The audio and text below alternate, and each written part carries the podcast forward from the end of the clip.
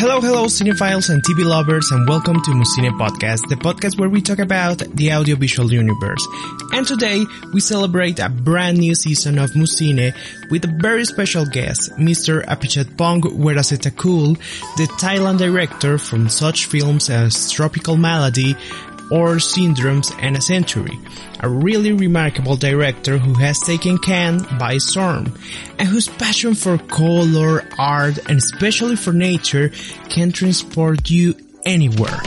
And we have him now here in Colombia because he filmed a movie called Memoria that is out now in theaters and it explores the life of a foreigner played by the incredible Tilda Swinton who has a rumble that she cannot explain to anybody and tries to find answers here in this beautiful land and through the memory of this country. So that's amazing. But let's hear and for the YouTube watchers, let's see a little bit of this trailer. It's like a rumble from the core of the earth, bang, and and then then it shrinks.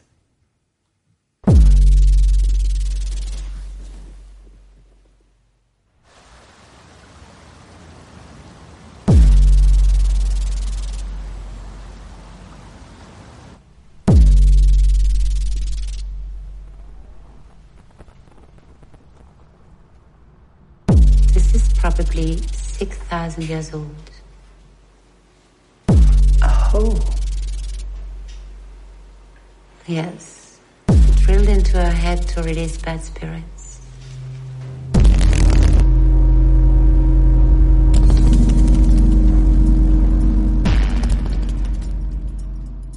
Well, the movie is amazing and it's now representing our country Colombia in the Oscar entries, so we could have a really good chance of being nominated again.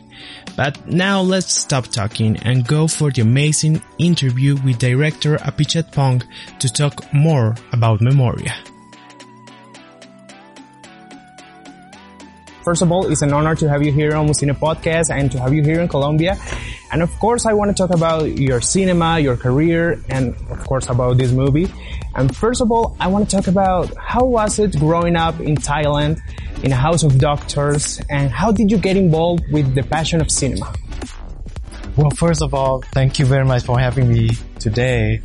Uh, yeah, I'm really excited to share this new film here in Cali. Um, it's, it's really un- like cannot believe that I could be here during this time, you know, and from Thailand. And with your question, just to go back to my hometown, that that you know uh, how I grew up, like you say, in the hospital, no? Yeah, in the house it was of quite, doctors.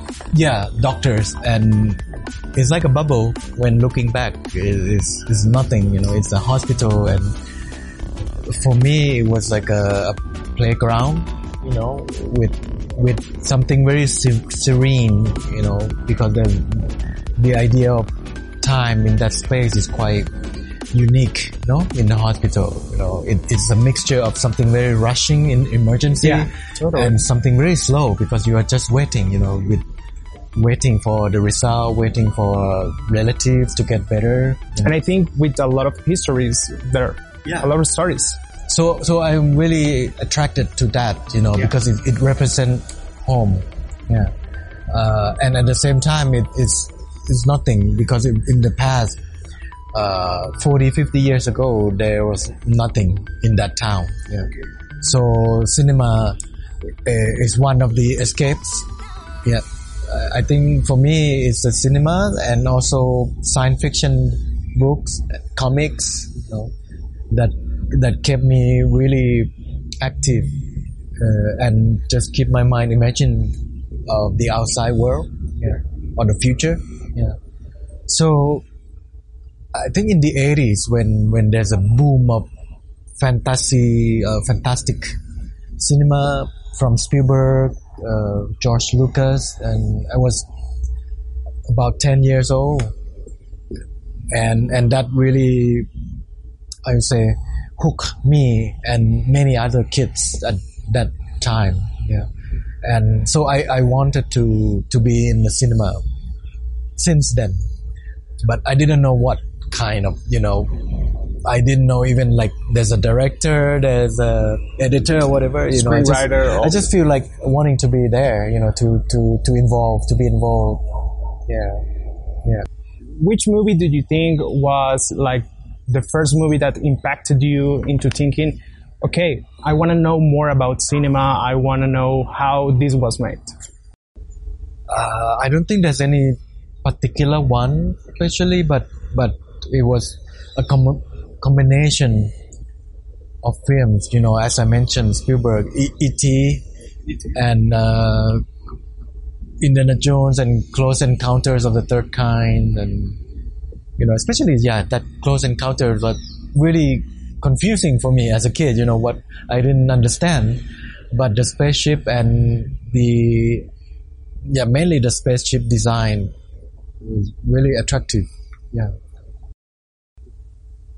I want to talk to you about Chicago because I know you had a lot of influence from that town because you experimented there or you saw or watched the first time experimental cinema. How that influenced you in your style of cinema today? It was a time of revelation because uh, I didn't had a chance, you know, coming from a small town, uh, have a chance to see a, a, a different kind of film, a personal film or experimental films. Yeah. Uh, on the big screen even. So, so that's uh, a big shock. And Chicago now feel like home, home of what you mentioned, big inspiration, cinema. Yeah. And it was the time that I decided that I want to make experimental film. You know, it's not what I was making nowadays. I, I think, you know, at that time it was more about abstraction, something more closer to, to those practice uh, of experimental film culture, uh, mostly American, you know, in the 70s, 60s. Yeah. And, and it's something that you can do by yourself. You study architecture also. How that combination between architecture and cinema is going for you? It was quite a, a, very comfortable relation, you know, that when I start making experimental film, I, I was thinking like I'm building something, you know, like a, a house or, a, you know, so, something that people occupy the space. You know, so so there's a play of light and the play of uh, rhythm in in this space of the frame of a 16 millimeter film. You know, so so I think the the term structural film, you know, for me is really like uh, architecture, you know, related and and later later it become more I, I would say I would become less conscious about structure of the film. Yeah. Because in your films, you don't have that kind of three act structure that is like unique and especially from like classic cinema. You don't have that kind of structure narratively. It depends. It depends on the film. You know, some I I didn't have. Uh, uh, I would say from the beginning I, I had some vague idea when from the script, but all the time once I start shooting it, they slowly emerge. You know that it, it tells you what what it wants to be. Well, I want to talk about Memoria also, and the first question I have is why Colombia and why Colombia now? Oh, ¿por no?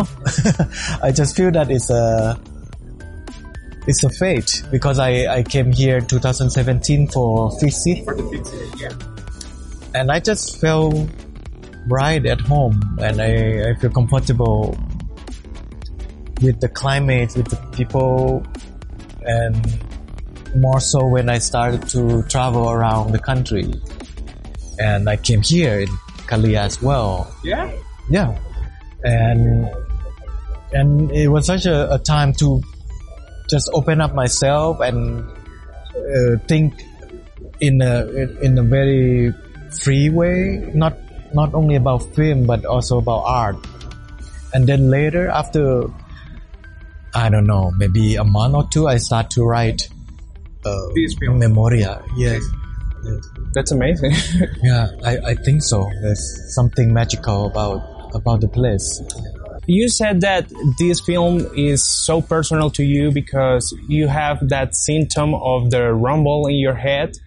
And I want to know more about that. What is that symptom? Do you have it still? It it started many years. I don't know, like five six years back, and and it was mostly in the morning. And as it's bang, and I I didn't like jump or anything, but I just feel peculiar because it's in the head. Nobody heard it, and, and I, I thought it was it was something I didn't think of something serious because I didn't go to the hospital or anything, and so I just be with it, you know, for years, and then I came here too in in in 2017 with that symptom. Yeah, so it's start of the to become part or, or the main the main part of this film. Uh, uh, but again, I I didn't pay attention until later. I searched online and discovered that okay, there's a word for it. It is called exploding head syndrome. Oh. Yeah, and What is it about? it's about this. We don't know. They don't know what caused it. Maybe stress. Or, Yeah. And once Memoria started to sh- to show in Cannes, and then like some people told me that oh, I also had it. So that that is, yeah, very interesting to me that it's it's something that you know That uh, other people share It's very you. cinematic, I think. Yeah. You know, it's, yeah, that's that's really weird and really interesting to have. What are the similarities between you and the character of Jessica? she's me to a certain point, you know, coming here and feel isolated and trying to connect at certain level to the city, to the people, to the memory, and also to her own memory. And and that I feel like there's a time when I was traveling here, I am also struggle with certain personal issues, mm, and and realize that it's so little, you know, compared to what happened here, what happened in Thailand, and and the river of time that is, you know, that link us, you know, the mainly suffering and hope. Uh, so, so Memoria for me was not about story, but about an experience and about sharing this experience. Yeah. What did you learn about the Colombian culture here in your in your journey? I don't know if I can say it, you know, officially Colombian culture because I also cannot say what is Thai culture, you know. Okay. It is uh, just really subjective uh, experience, but it's it's something that I I'm attracted to how people live with nature with such a abundance of uh, nature natural forces with the the earthquake and the, the landslides and you know and when I was here uh, I was I went to Quindio and other place and people were protesting about the mine the mining in town. And so so there's a sense of uh, how you say uh, protection no? To protect nature and also to protect the the treasure a local treasure and also um, uh, uh, dignity. Yeah. So, and that I found very uh, inspiring. Uh, because I, I I, I look back to Thailand and it's also similar. People start to get aware. Yeah. And another similarity is uh, violence that happen when you are going against or when you are uh, uh, try to ask question to authority or to some dark power. But but here there's a lot more violence. I, I feel like the violence is really really heavy. Yeah. So so I, I, I express that side of feeling into this film, and I hope I hope people some people could could be synchronized with it more or less. Yeah. I want to talk about color because for you, color is very important in your films, and I think you capture nature so great and i think about tropical malady and i love the way you captured the nature in that film.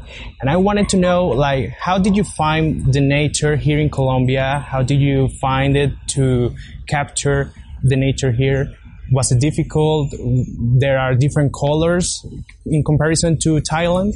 It was it was much much diverse right? Uh, there are snow space with snow and there's some uh, desert and there's a tropical there's all kinds of colors here and i feel overwhelmed. And in fact the original intention of coming to colombia was to go to the amazon but still i still haven't been there until now. You know i was really attracted to the city and the people. You know.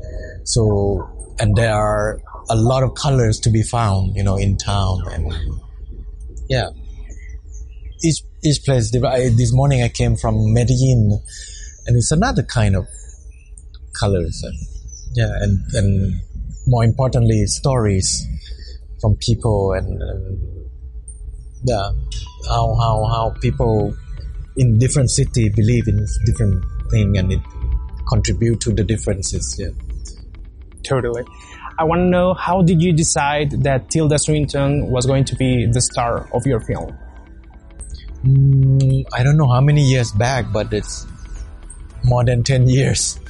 Yeah, that that uh, we want to work on a film together, and Memoria was what that film uh, that uh, that I wrote with her in mind when I write. Yeah, it's not about casting or anything. It's, it's still there for this. I want to know how did you decide on the Colombian cast because we have Juan Pablo Urrego, Elkin Diaz, and they are big stars here in Colombia. But how did you decide? I want to work with these guys. They are right for my movie. Um, we had a lot of casting process and I didn't know that Elkin and Juan Pablo eh, was big stars. You know, for me, I thought like, oh, I discovered them. You know, at least new stars. at least, yeah. For me, I really discovered these beautiful souls. You know, of, of the actors, and because I didn't have knowledge about the scenes here, you know, the industry, you know, I didn't know that they are in this film, that film, so I didn't have the image of, or many images of them. So it's fresh. So for me, they're fresh and I, you know, I, I feel like it has to be them for, for this, these parts. Yeah. I also want to know if you find different the styles of acting between, you know, the Colombian actors and the Thailand actors that you have worked with. I had no idea because there's so many kinds. Oh, we we we have a lot of soap operas and you know that overacting kind of style that that was a big problematic for for my kind of film and so even like professionals actor also have that kind of acting some in some people. So that's really uh, challenging for for me as well to cast here because sometimes I can sense it, no?